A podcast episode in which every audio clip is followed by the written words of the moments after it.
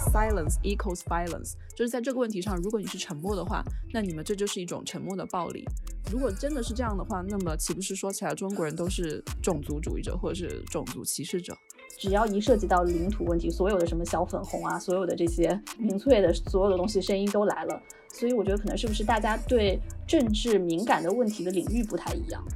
就是在美国的黑人究竟过着什么样的生活？我相信在中国的很多公众的心目中，他们是不知道的。今年我感觉好像是国人的一个打引号的种族歧视年，或者是对我们种族意识的一种挑战的这么一个年份。那全世界到处都是 China Town，凭什么中国不可以有尼日利亚城呢？那为什么就是犯罪率就跟种族直接挂上关系了？你说吸毒率很高，你觉得朝阳高还是广州三元高？我不知道。但是你会不会把朝阳区的人赶走呢？中国女孩别怕，什么中国男孩来了 之类的。就是为什么女权的问题会被删帖子，然后同性恋的问题会被删帖子？怎么这些人该删的不删呢？为什么用黑人牙膏就歧视黑人？那我们还有中华牙膏，中华牙膏也是歧视中国吗？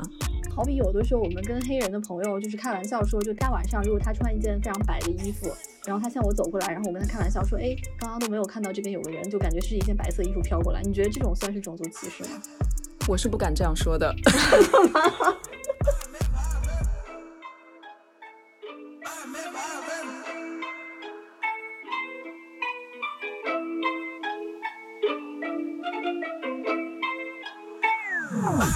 公众发言的时候就词斟字酌，那反而掏空了那个讨论的意义。OK，今天我们一共有三个人，我是叫周周，然后 River，以及有一位新朋友，来自珠三角的青年才俊曹老师。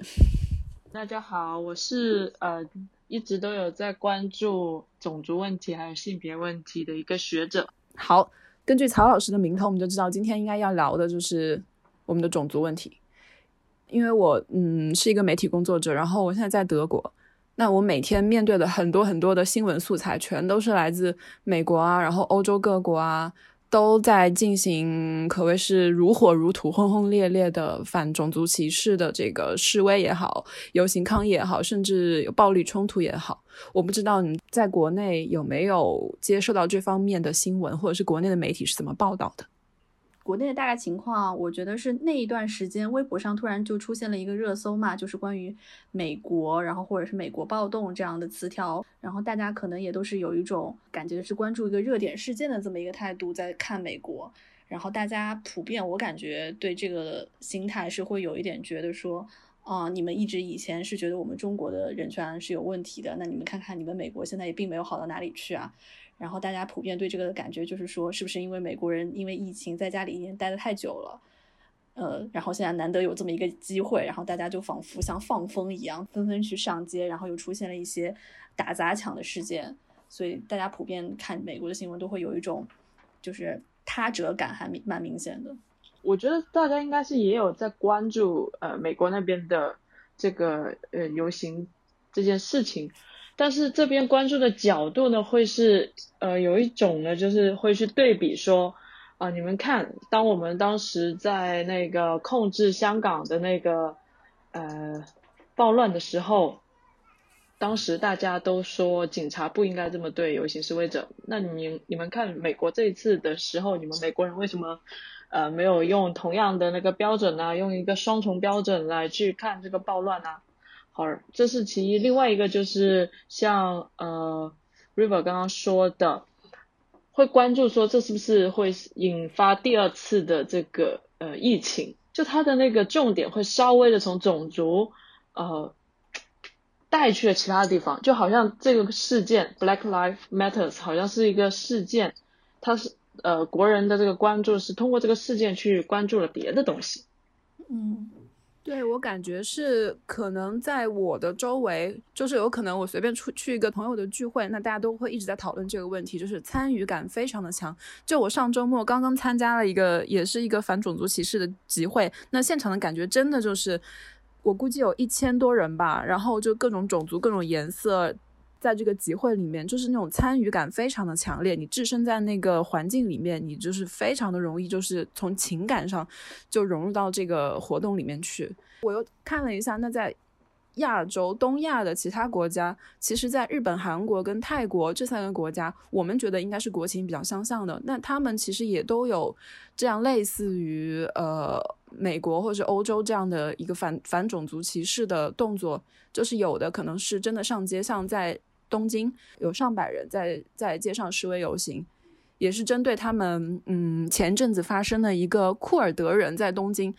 被警察暴力执法的这么一个事件，然后他们进行游行，也是呼应了在美国的那个 George Floyd 的这个事情。然后在首尔也有也有人发动了网上的这样的一个集会，包括在泰国，让我们觉得一向都是非常佛系的曼谷，也有人发动了这样的网上的集会。但是至今好像在国内，就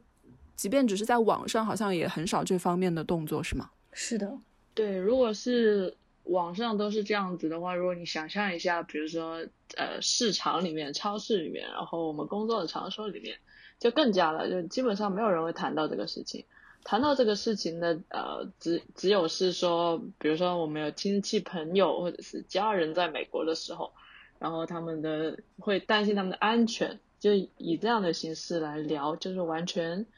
呃去政治化的这么一种讨论吧。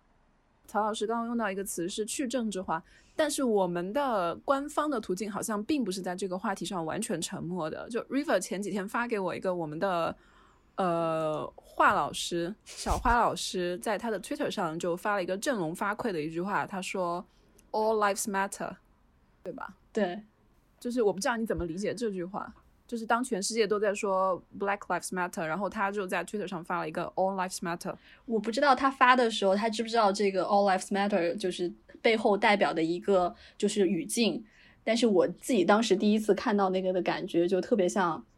有一个人在那边非常艰难的说：“哎呀，我喘不上气。”然后你经过的时候耸耸肩说：“谁不是呢？”就很明显是有一种这样的感觉。然后我还看到网上有个形容特别贴切，就是大概类似于说一个路人跑去张艺兴的演唱会，然后拉手幅，然后非常充满爱意的喊着说：“孙艺兴好帅。”然后大家定睛一看，发现孙艺兴对，然后大家定睛一看，发现这个路人竟然还是。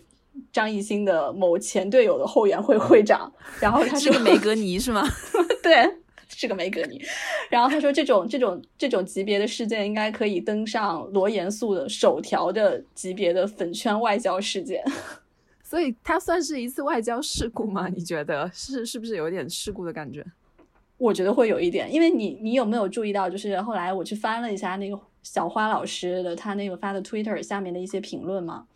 令我震震惊的是，真的还有挺多支持他的人的，是中国人吗？没有，好多是英文的支持者。然后英文的那些支持者，但是你你仔细看他们，就是在点进他们的个人页面去看，你就发现他们很多人是其实是顶着万字头像的，就直接是法西斯主义者。对。然后还有些人就是持之以恒的，就是常年的一直在丑化奥巴马，我觉得真的是爱的很深沉。丑化奥巴马，那就是。Trump voter 咯，基本上，对对对对。对，我我觉得这个感觉让我觉得好像一个笑话一样，就是你作为一个外交官，然后你在你的官方平台，这算是他的官方平台的发言的一个渠道上，然后让我觉得好像很不合时宜，就算不说是一个事件或者是外交事故吧，嗯，但是我觉得有点，呃，就是当全世界都在说这个的时候，你却突然在说那个，嗯，曹老师怎么看呢？就 All Lives Matter，它本身字面是没有问题的嘛，但是它就像你们刚刚提到，它背后是实际上是在那个 Black Lives Matter，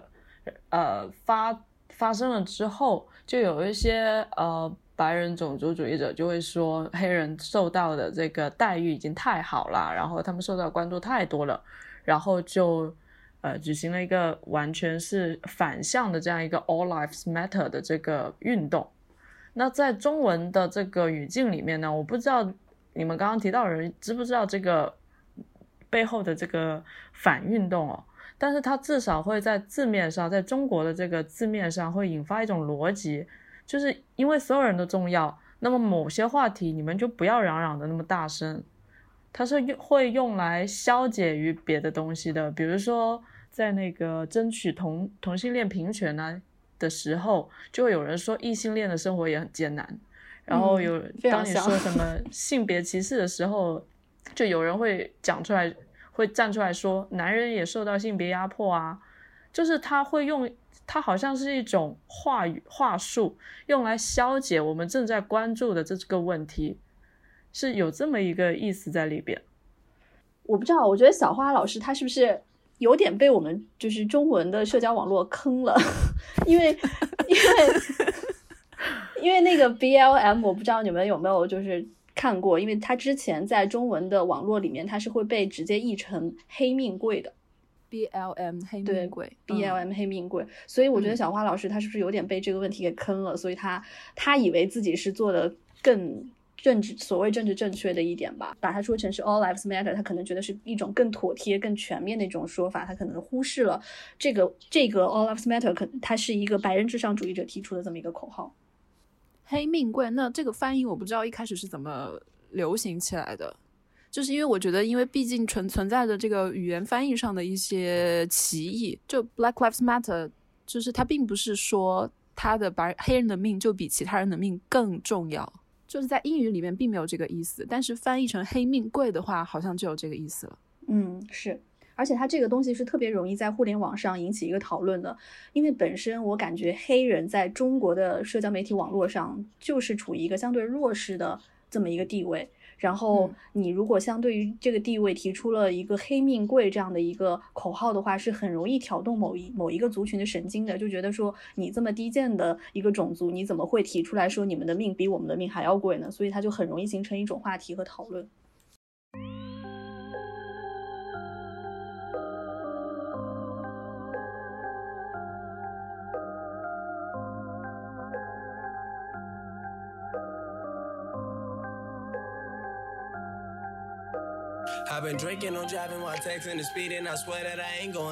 我想就是问一下，就是我会觉得说，好像中国从民间到官方，对目前全世界最火的这个政治议题，这个种族议题，呃，可以说是冷感，或者是这个面向是有所不同的。总体感觉好像是跟世界的主流有一个脱轨的感觉。就是我在游行的时候看到有一个标语，我当时觉得还蛮震惊的，就是当时很影响我心里会噔的一下。他说 “silence equals violence”，就是在这个问题上，如果你是沉默的话，那你们这就是一种沉默的暴力。如果真的是这样的话，那么岂不是说起来中国人都是种族主义者或者是种族歧视者？嗯，我觉得可能是每个国家它对于自己政治所谓敏感的问题的领域不太一样吧。就是以西方世界来说，尤其是美国，它是对种族问题是特别特别敏感的。就是一提到政治正确，种族种族的这个问题总是会被拿出来说，因为我觉得这个可能是跟他们的一个历史文化背景有关系，就是从他们南北战争开始啊，或者是马丁路德金那一代的抗争，就是种族问题它一直都是一个非常重要的 trigger。然后，但中国的话，你可能在历史上来看，然后 从第一个统一的王朝秦王朝开始，它就是通过就是吞并邻国，然后来统一自己的国家。它其实只涉及到一个就是领土问题，它并没有很多的去涉及到种族。然后再加上我们从鸦片战争开始的一个近代史，其实是有一段非常屈辱的历史的嘛，就是各种嗯领土的割让和一些不平等条约的签订。所以我觉得我们国人。呃，如果说有政治敏感的问题的话，那就是对领土问题，它是特别特别保持一个高度敏感的状况的。只要一涉及到领土问题，所有的什么小粉红啊，所有的这些就是民民粹的所有的东西声音都来了。所以我觉得可能是不是大家对政治敏感的问题的领域不太一样？这么说也没错，不过其实中国跟呃非洲国家的这个话语其实是一直是有的哈，就它其实是在毛时代就有那个第三世界兄弟姐妹这么一个说法。好，当时是中国做了很多的努力，官方做了很多的努力，然后当时的这个宣传呢，还有这些努力呢，它是政治性的，它主要是说中国是以一个这样崛起的社会主义大国，然后要联合受压迫的这些阶级和国家，然后一起去对抗这个西方霸权。所以那个时候，呃，在政治这个层面上，实际上是跟非洲国家的关系是很好的。嗯，然后在改革开放以后呢，这个关系是依然很好。目前的这个说法应该是友好合作大家庭，就是中非友好合作大家庭，用的是这个话语。对对对对对，但是这个它的强调是有一点点不同，它强调的是经济上的，就是这种中国在经济上去援助非洲，中国在，嗯、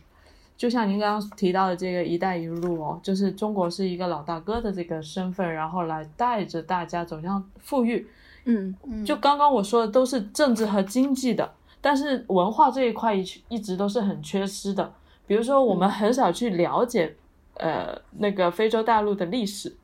很少去欣赏黑人的音乐和文学。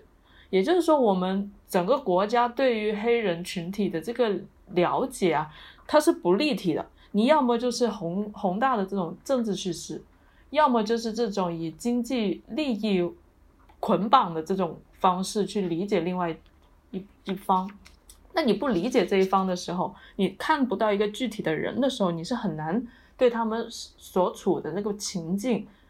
呃，感同身受的嘛。就是在美国的黑人究竟过着什么样的生活，我相信在中国的很多公众的心目中，他们是不知道的。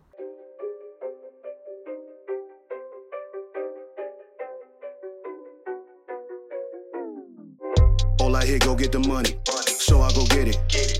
Hate means I do something right. So I'ma 在 let 这个问题上，我就会说到今年，我感觉好像是中国人，我们国人的一个 打引号的种族歧视年，或者是对我们种族意识的一种挑战的这么一个年份。因为在今年，嗯，应该是年初就发生了所谓的中国绿卡要放宽限制的这么一个事件，嗯然后我们有这个永永久居留制度，然后中央层面想要放松这个限制，但是却没想到遭到了民间来自民间的一面倒的反对。我记得当时是有很多所谓的这样的签名征集的活动，对吧？因为我蛮诧异的，就是我一直觉得好像我们没有这样的习惯，就是在网上所谓的感觉像一个公民社会，我们要反对某个政府意见或支持某个意见的时候，就纷纷签名。倒是在这个问题上，大家好像出奇的一致，就是我们不要我我们的国民不希望政府放松这个绿卡的限制。嗯对，而且这个事情公布的时候是正值这个疫情期间，当时是传闻说 COVID-19 在黑人社群里面啊、传开了，所以这个又变成一个例子说，就是这些人不受控制，还要到处乱跑，然后怎么能给这些人绿卡，对吧？但实际上，在中国的这个输入疫情里面，其实应该是呃华人最多，然后是白人，黑人还真的不是那个导致这个疫情散布的原因嘛？就是我觉得跟刚刚曹老师讲的相对应的，就是，呃，大家一边倒的在反映反对，就是外国人拿永永居的同时，就是也是一那段疫情期间，《新民晚报》当时报了一篇报道，就是说有一个。呃，美国也还美国还是英国的，我有点不太记得了。就是一个白人男性吧，然后他回到上海，因为他的老婆是上海人，然后他回到上海之后呢，他让他老婆和他的丈母娘带着他们的孩子去住到了外面，然后他自己一个人住在自己的家里面隔离，嗯然后社区的工作人员竟然也没有拿他没有什么办法，就是还是要好好的去伺候他的那种感觉。就所以我觉得其实是给我感觉很明显的，就是对国内的这么一个状况，是对黑人跟白人的区别对待，其实还挺明显的。就所以你刚刚提到的网上的那个征集反对，我觉得他们可能更多的还是指就是反对害怕第三世界的移民。如果是换成第一世界的公民，那比如说英国人或者美国人，他们有人愿意放弃自己国家的公民身份加入中国国籍的话，我觉得很有可能出现了一个不一样的状况，就微博上可能都已经出现那种八方来朝大国崛起的 hashtag 了。对对对，这个我也有很深的感触，就是他这种种族歧视，并不是说只要是异族我都歧视，但当然这个歧视也有呃广义的说，其实都算歧视了。嗯但是他会就是对待不同的种族，黑人跟白人，或者是你是来自非洲，你是来自美国的差别很大。就就在前几个月的时候，我在一个那个微信群里面，那个群里面大多数都是在德国的华人。然后呢，当时呢就有一个人发了一个征求意见，就是说号召大家都来签名来反对这个放宽中国绿卡的这个限制。然后我当时就看了一眼，然后没想到几秒之后呢，他又发了一个新闻，就是转述说德国这边他放松了移民限制，然后那个群里面有一片叫好。然后我当时就忍不住就说了，我说你不觉得你做的这两件事情有点自相矛盾吗？就是你要反对外国移民到中国，可是你又非常希望德国移民的政策放松。嗯，然后他就跟我吵起来，他就说：“可是我们现在是要中国引进亚非拉，哎，那也太可怕了吧！”嗯嗯嗯，是。然后我就说：“那你本人呢？”他说：“我在这边，我是在德国读书啊，那我留下来很合理。”我觉得他在这个里面就出现了一个所谓所谓的高端移民跟低端移民的概念，然后他就非常粗暴的觉得，只要是来自亚非拉，那就是低端移民。但亚非拉，我们中国不是也是在亚非拉概念里面吗？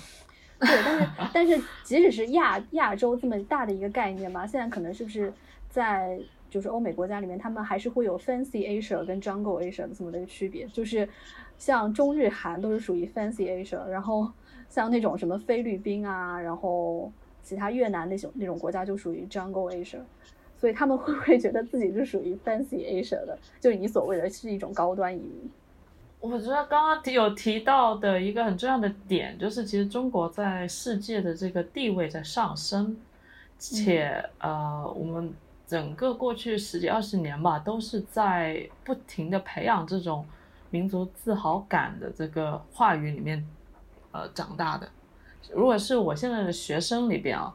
就基本上都是受着这一套啊、呃起来的。但像我们小时候，我我确实比他们大一。大十几二十岁吧，我们小时候确实是把我们自己看成第三世界来的公民嘛。但是现在看中国已经是一种，就是说我们是个大国，然后我们希望在那个国际上面拿拿尽好处的这样一个这样一种视角是比较多一点。对，这个我也有点感觉，因为我现在接触的一些零零后的实习生。也会给我非常明显的这种感觉，就是他们一直以来受到的这个爱国主义教育，跟我们小时候还是以就是欧美这种国家为非常主流的话语权的这么感觉，还是有很大的区别的。那我不知道你们接触的零零后啊，或者是跟我们稍微有代际差异的人，对前阵子发生的在广州那些非洲移民，不叫移民吧，他们就是非洲的呃劳动者、工作者。受到中国这边的歧视，然后被他们的那个房东赶出去，就对这个事件不知道他们怎么看。曹老师有问过你的学生吗？刚刚那个事件发生，我就让他们去做访谈了。我在广州嘛，然后广州这边当时三元里爆发的那个说，其实现在我们都知道这个是一个非常夸大的说法，就是说在三元里那边，呃，黑人社群里面 COVID-19 就是爆发了，嗯呃。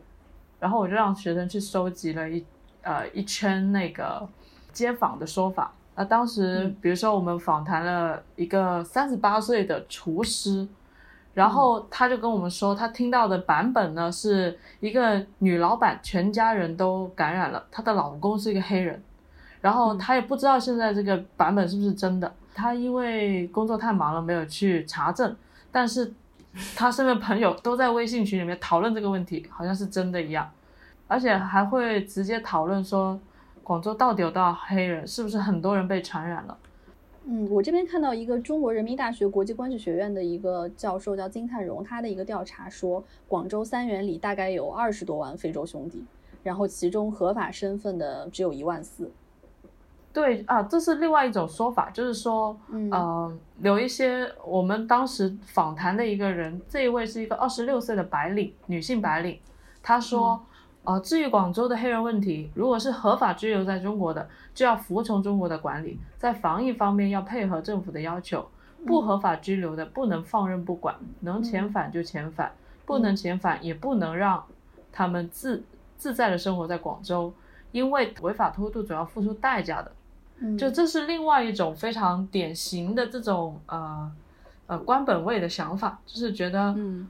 政府应该要保护我们这种想法。嗯嗯。那我想问一下，就是厘清一下概念，就是所谓的不合法的，他们是一个怎么不合法性呢？比如在上海有很多，呃，可能是外国人，他拿了一个呃旅游签证，然后到中国来工作，那这个严格上来说是违法的。但是可能中国不会查那么严，因为我就我自己个人生活圈里面认识的有好几个人，他拿的是旅旅行签证，然后他在中国开始工作，工作以后，然后可能他隔一阵子就到香港去一趟，然后去 renew 他的那个签证，嗯然后又回到上海继续工作。但关键是我并不会觉得他们这样的做法对我们普通的市民有造成任何的伤害啊，或者是困扰。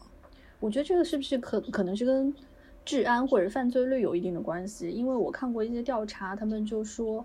呃，当时这二十多万非洲兄弟他们在三元里的这这个地方聚集嘛，然后其中他们可能有一半的人口都是来自于非洲的人口大国尼日利亚，嗯然后这些人他们就是当地政府也会觉得很头疼，就是不知道拿他们怎么办好，就是送也送不回去，然后在在这边呢，然后又给这个治安就造成了很大的压力。据说这个三元里这个地方就是吸毒的问题，包括打架斗殴的问题。还是比较严重的，然后他们当时有跟尼日利亚大使馆去商量说，那你们能不能做的工作，然后就劝这些这些人可以回去，然后说机票我们来出，然后我们还可以给他们出一定的安家费，然后结果尼日利大尼日利亚大使馆就很生气，就说那全世界到处都是 China Town，凭什么中国不可以有尼日利亚城呢？就你刚刚讲的那些你的朋友，他们可能如果只是拿个就是旅游签证在国内，然后就没有这样没没有形成这种大规模的聚集，然后也没有造成什么治安的问题，所以他可能就不会把它当当成一个比较严重的问题去处理了。通常这种说法啊，就是我们现在国内不是就会把呃这种非法逗留的人呃称为三非人员嘛，也就是说嗯无生活来源、无稳定住所、无正当职业的嗯。这、这三种人，他其实上是话语来的，他并不是实际的在法律层面能够令一个人真正入罪的这个说法，它是话语比较强。然后呃，在全世界范围内啊，对于这种呃，比如说外来移民形成的这种居住啊，群居，比如说你说的中国城，也比如说啊、呃在很多很多年前的东莞，就是那些工业区，嗯有很多农民工来打工。嗯通常这些说法都是用来压低对这些劳动者的报酬的，就是你可以用这样的说法，一方面就企业就会大量的使用这些人的劳动力，且给很低的报酬，嗯。然后他们中间出了问题，就会说是治安的问题，然后把他们踢走，就是这是一种规律来的。我不是说他们是不是真的犯罪率比较高哈、但是你说、你说吸毒率很高，你觉得朝阳高还是广州三元里高？我不知道，但是你会不会把朝阳区的人赶走呢？对我也是觉得有这个，就是嗯我感觉是一种操弄，就是那为什么就是犯罪率就跟种族直接挂上关系了？那就算在广州城内，它我们之前很多年前也知道有很多城中村嘛，嗯城中村聚集，那我们也知道它是犯罪率是普遍比非城中村要高的。嗯，那当时政府是怎么解决这个问题的呢？就是也并没有直接就把这些人遣返回，比如说你是温州，就把你遣返回温州；湖南的遣返回湖南，也并没有这样吧？对，嗯其实比较成功的做法应该是提高这些人的劳动的这个报酬，还有他的那些福利。比如说新加坡啊，它就是一个高度呃多元化、种族多元化的一个地方，它也是有各种呃不同种族的人在那边工作，但是他的做法呢，就是高薪用高薪来养活一群守法的公民。就是嗯我不是我不是说那个新加坡它没有种族问题，它也很严重。但是如果是为了治理治安这个问题，倒不是说非得把他们就是赶走，赶走肯定是服务于别的别的事情的。就我觉得还想到那个之前我在香港嘛，然后就重庆大厦其实也是一个很类似的例子，但是就是像你刚刚讲的，重庆大厦真的是有那个犯罪率的调查，然后就当地的就香港的警察说，重庆大厦的那个犯罪率反而是低于附近的几个居民区的，就是他在嗯尖沙咀那一带的那个犯罪率反而是低于它邻近的几个居民楼的。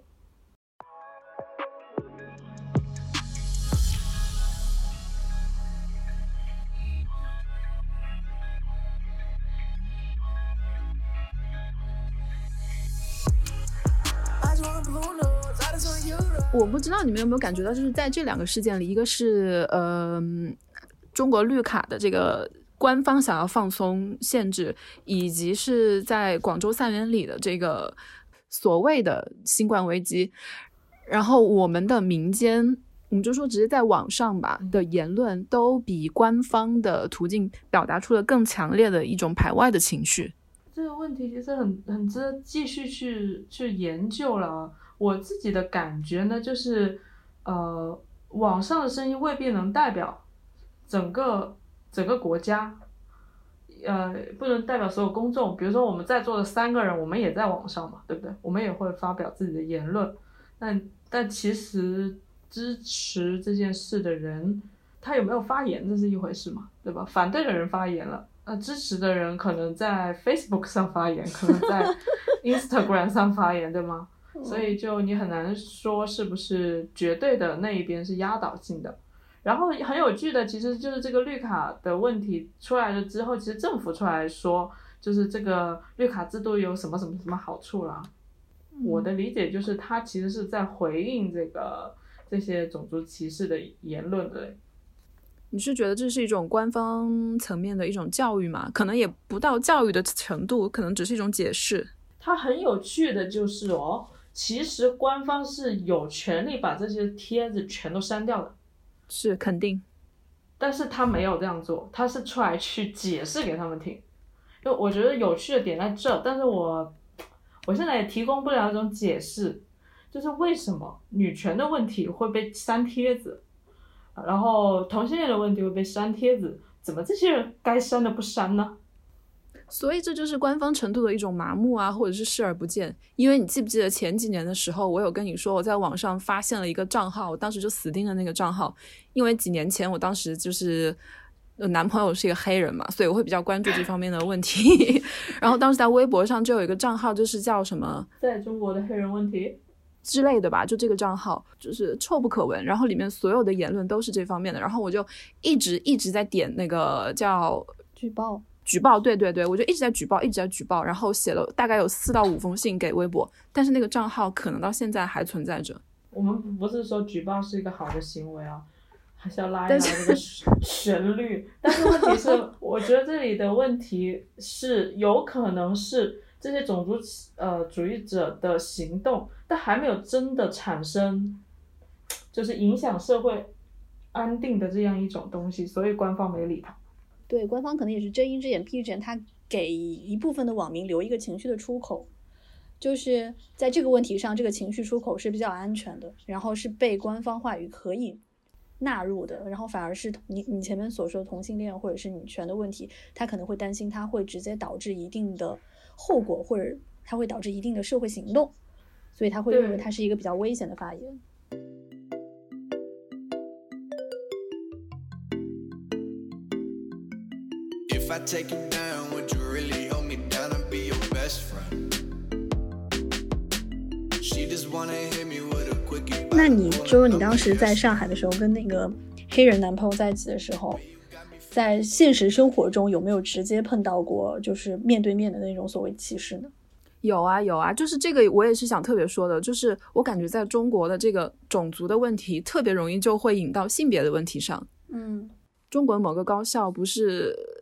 用了这个叫陪读制度是吗？伴读制度，一个黑人好像有三个女生可以陪读是吗？对，然后这个就是引起轩然大波，包括今年的，就是说的那个中国女孩跟中国男孩那段话怎么说来着？就是 什么中国女孩别怕，什么中国男孩来了之类的。对我就不懂，就是说我也跟其他的人有聊过，我们就举例说，我跟一个西班牙人聊，我就说，哎，你建议中国男人跟西班牙的一个女人结合在一起嘛？嗯，然后他就很诧异的看着我说。这跟我有什么关系啊？这是人家的事，你我管你。你你是一个西班牙女人，我是一个西班牙男人，然后一个中国男人要跟你在一起，跟我有什么关系啊？可是到了中国就会变成说，你一个中国女人，我们中国男人不好吗？你为什么要跟外国人在一起？为什么要跟黑人在一起？为什么要跟白人在一起？如果跟黑人在一起呢？那你就是是吧？你就是那个什么贪图人家怎么怎么。然后如果你是跟白人在一起呢？你就是贪人家有钱，就是非常容易就滑到这里来了。嗯。中国公众的神经是非常敏感的，特别是在于，呃，女性如果是去找其他族裔的男性，其实找白人男性的话，呃，也会有一些有色眼镜的，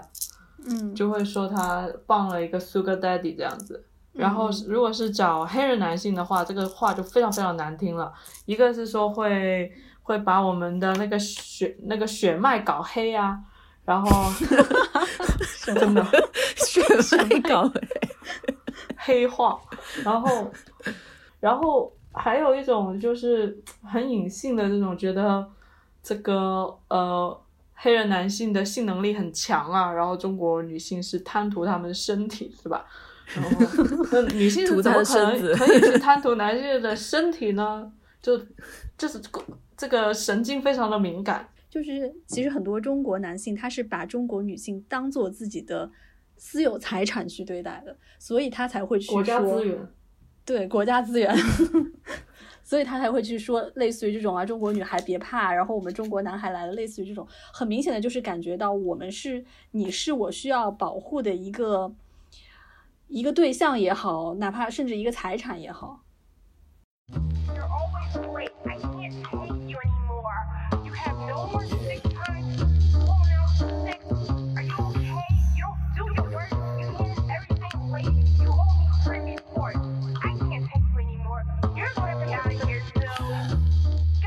我有在网上看到一个说法，就是说我们可能现在全球范围内讨论的这个种族主义或者是种族的这个概念，可能在中国是一个是一个完全不同的一个概念。举个例子，比如说我们国内用的非常有名的黑人牙膏，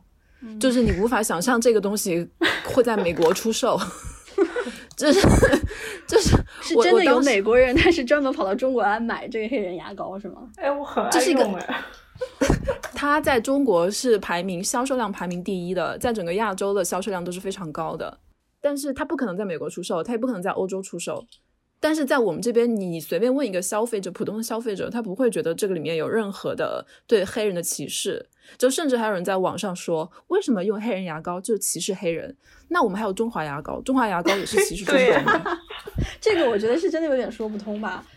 你是说说这个句话的这个人的逻辑说不通吗？不不不，我觉得用黑人牙膏就是歧视黑人这一点，我觉得是不是有一点 overreact 了？所以就这个你要看环境，如果你在中国用黑人牙膏，可能就 OK，但是你如果在美国，这个东西这个产品是不可能在市场上出现的，对吧？嗯，就是我们中国人可能根本就没有了解到这背后的含义，就是为什么会有黑人牙膏这个东西？这个牙膏为什么叫黑人？它背后可能隐含的含义就是因为黑人的皮肤很黑，所以他们显得牙齿很白。对。那么这其实也是一种，它可能是一个刻板印象或者是偏见，但是这个也是在一个种族歧视的大的概念里面的。这种算种族歧视吗？那好比有的时候我们跟黑人的朋友就是开玩笑说，就大大白天大大晚上，如果他穿一件非常白的衣服，然后他向我走过来，然后我跟他开玩笑说，哎，刚刚都没有看到这边有个人，就感觉是一件白色衣服飘过来。你觉得这种算是种族歧视吗？我是不敢这样说的。这里边是一个情境的问题，因为因为在美国的情境是种族关系是非常对抗性的，它的法制里面提到了，就是说，假如是有这种歧视性的话语的话，它是重判的嘛，所以他对这些话语是非常非常的紧紧张和敏感的。但他事实上是不是真正黑人，那是另外一回事。我觉得在中国的情境底下，呃，我觉得在整个官方教育的这个层面，我们看待种族问题不是对抗性的。嗯就打个比方说，我们从小到大不是听到我们有五十六个民族，然后五十民六个民族是一家啊之类的这种说法。嗯这样子其实嗯。是一种好事，就是你反而有可能去促进说一种比较温和的去讨论，不能不能造成说现在在美国你开个玩笑都开不起，但是你你连一个玩笑都开不起的时候，很多人在写文章啊，包括在公众发言的时候就词斟字酌，那反而掏空了那个讨论的意义，因为当你嗯。讨论的意义。毕竟还是就是我像我刚刚说的，你能不能去具体的了解一个人，具体的了解一个跟你呃长得不一样的人，然后他他有什么样的一个故事？假如你有时候开一些玩笑，你是反而可以增进你们去了解一个人的，对吧？但如果一些玩笑都呃开不起了的话，我我不认为这是一个好事哦。对，嗯，这就可以引到我们之前说的，现在在就是国内，包括在美国，就对不同的问题是不是都有一点过于在追求政治正确？像我们对领土的问题，也是在非常非常的小心谨慎。然后只要比如说哪个节目没有把台湾这个放上去，或者不小心怎么样，就是感觉整个就要被钉在耻辱柱上。包括美国也是这样子。就前段时间我非常非常喜欢的那个美剧《Friends》的编剧还出来流泪道歉嘛，就我都会觉得很不可思议。你会觉得是有点过头了嘛？因为我会觉得确实也有人在网上讨论说，这种政治正确是一种过分的自我审查。是我非常同意啊。我可以理解，我可以理解那个 Friends 的《老友记》的编剧就是含泪道歉，因为你现在看来，他们当时确实是做的不够，就是没有充分的反映当时整个纽约市的那个多种族的这么一个现状，就是没有给到有色人种、黑人他们充分的表现的机会。我觉得我是同意这一点的。那你不能说他就是失真的嘛？那他肯定也是会在美国纽约是有六个都是白人的这么一个好朋友的存在，那他也是反映一个客观现实的一部分嘛？那你不能为了追求政治正确，他去编造一个这样的事情吧？可能现在的大的方向就是说，那包括我们那么多年的经典《乱世佳人》现在都下架了，嗯可能他他并没有美化当时的奴隶制，但是他因为没有对奴隶制做出批评，嗯那这么这这就在这一点上来说，现在来看他也是有错的。但这个到底是就这个所谓的自我审查，我觉得自我审查是要有的，但是到一个什么样的程度，我觉得 Friends 的那个编剧他能主动出来道歉，就说明他对自己有一个审视，就是有一个检查，我觉得这个是好的。但是如果你就是从政府层面上落实，像我们这样就说好，我们必须你每一个连续剧、每个电视剧，你的你在网飞上的每个秀必须要有一个黑人主角，那我觉得这就是到另外一个极端了。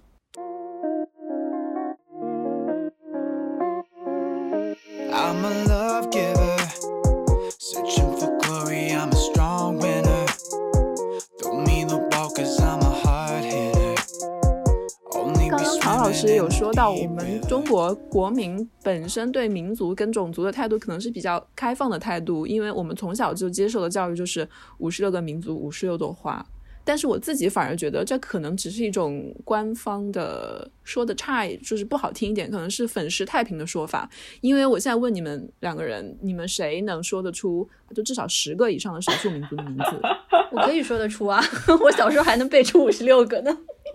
但是，那你知道他们的风俗习惯是怎样？或者你的身边真的有一个那样的少数民族的人，到底有多少个？你说的对，就是这个官方的这个说法不能把概括民间，但是你知道这个民间的响应是非常的功利化的，就是对于官方的这种民族政策啊，比如说嗯你如果是少数民族的话，什么高考可以加多少分，然后就有很多人他明明是过着汉族的生活的，然后对，这个也是我刚刚想说的，就是我我平时不知道我原来身边有这么多少数民族，然后一到高考的时候发现 哎好多。对，是这样。还有呢，就是比如说，在我们社科界是这样子，我们要申报课题的话，任何课题加一个少数民族上去就特别好申，你知道吗？就就什么什么手机使用啊，如果你讲一个瑶族人的那个手机使用，哇，这个题目就马上非常好申。这就就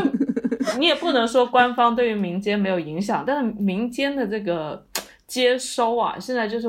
非常的功利主义。嗯哼，是真的的。就像你说的，有没有真的去理解这一群人的生活呢？呃，我我觉得是确实非常非常少的。嗯，所以我其实我自己在想，你如果说刚刚一开始我们的问题是中国人是不是都有点种族主义或者是种族歧视，我觉得说到底最后会变成是不是中国人都是势利眼，就就是像你中间说的，可能他们对白人是那种你用的那个词什么八方八方朝拜的那种，嗯，然后对黑人就是哦亚非拉千万不要来祸害我们。那对少数民族也是这样，就是一旦出现的话，就是因为哇、你高考可以加分啊，这样好棒。可是并没有真正的去了解说，那你的文化习俗大概到底是怎样的？你每天吃的东西跟我们有有什么具体的不同？你的语言、你的方言的使用到底是怎样的？好像这些全都是一片空白。当然，你不能说中国人都是种族主义者，因为这句话本身就很种族主义，对吧？然后，呃，但是你也以一个管理者的角度，你怎么去看嘛？你只能嗯通过、通过一个是文化保育，就是官方的这种东西去保育文化；另外一种就是通过制定我刚刚说的这些政策，来让嗯少数民族有更多的就业就学机会。然后就是呃规划景区，嗯那你还能怎么做呢？就是你再做就多了，你不能再多做了。比如说你刚刚说的要规定影视节目里面，呃，怎么怎么样，这就多了。嗯这个只能靠公众自己的这个，比如说培养这种审美啊，呃，审美说那个剧集里面应该有各种族裔的人，但是嗯你说要让所有人在此刻变得能有这样的视角的话，其实这也是一种很，这是其实是我们的阶级烙印来的，就是我们有一个中产阶级的这样一个视角，嗯，那很多人他的生活里面本来就没有这个视角就是前面还讲讲了重庆大厦嘛，因为我当时有去做过重庆大厦的研究和调查嘛，然后我嗯。当时就认识了一个来自索马里的这么一个黑人，然后嗯他都应该不算是一个难民吧，他们有嗯一个专门的说法叫 asylum seeker，就是他是在寻求难民身份的人。然后嗯他自己是二零零四年来去就来到香港的，当时因为索马里是在打仗嘛，然后嗯他们全家就只凑了一张来香港的机票，就给他那么一个人。然后他来了香港之后，就跟他的家人就全部失联了，然后也不知道他们是死是活。然后他当时嗯跟我讲了两件事情，我到现在印象都特别深嘛。然后他就说他嗯当时因为没有地方住，就只能住在天星码头。嗯然后他在天星码头整整住了三年，然后一到晚上八点呢，他就会等在这个天星码头，等就是所有的灯都熄灭了，然后一直到嗯九点钟，他就会去找那种垃圾堆里的硬纸板铺在地上，然后就这么睡了。然后有的时候呢，嗯就是因为太黑嘛，然后 就会有人不小心踩到他，然后他就整个惊醒，然后然后踩到他的那人会叫的比他还要大声。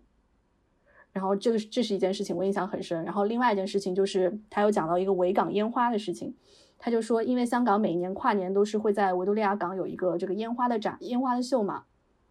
然后他说那个时候所有人都挤在一起欢呼，但他就是一个人是缩在墙角瑟瑟发抖的。他说因为那个烟花的声音是让他想到了，就是当时索马里在打仗嘛，然后他就觉得是让他想到他那些就是家乡那个炮火的声音，所以他就他就一直会觉得很害怕。就这两件事情，我就印象很深。其实之前我感觉我自己可能也是多多少少会有一点会觉得说，嗯，黑人他可能看起来也好，或者怎么样也好，对他们是不能说是歧视吧，但至少是会有一点觉得害怕的。但是就是就是认识他之后，然后才会觉得说有一个转变，就是变成了说，就是你看到他们不是一个模糊的这么一个身影，就可能是一个黑人或者怎么样，那那他就会变成一个实在的人。那他变成实在的人之后，你就不会对他说有一个害怕或者怎么样其他的想法。是啊，我觉得这真的就是你说来说去各种主义啊，各种意识形态，其实最后是要落实到每一个活生生的人。你只有在跟人跟人的交触中，你才能体会到什么话该说，什么话不该说，什么话什么事情做出来会伤害到别人，对吧.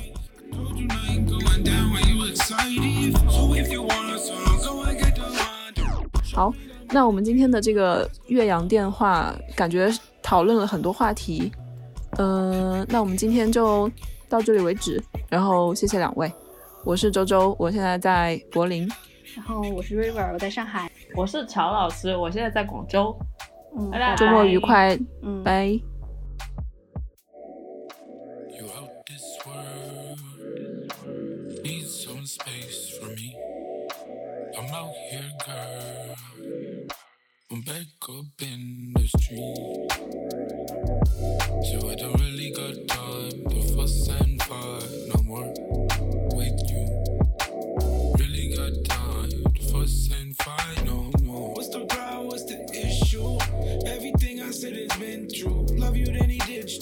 Nobody knowing what we into. Not because of what you've been through. I know what you can do. Why you tripping, baby?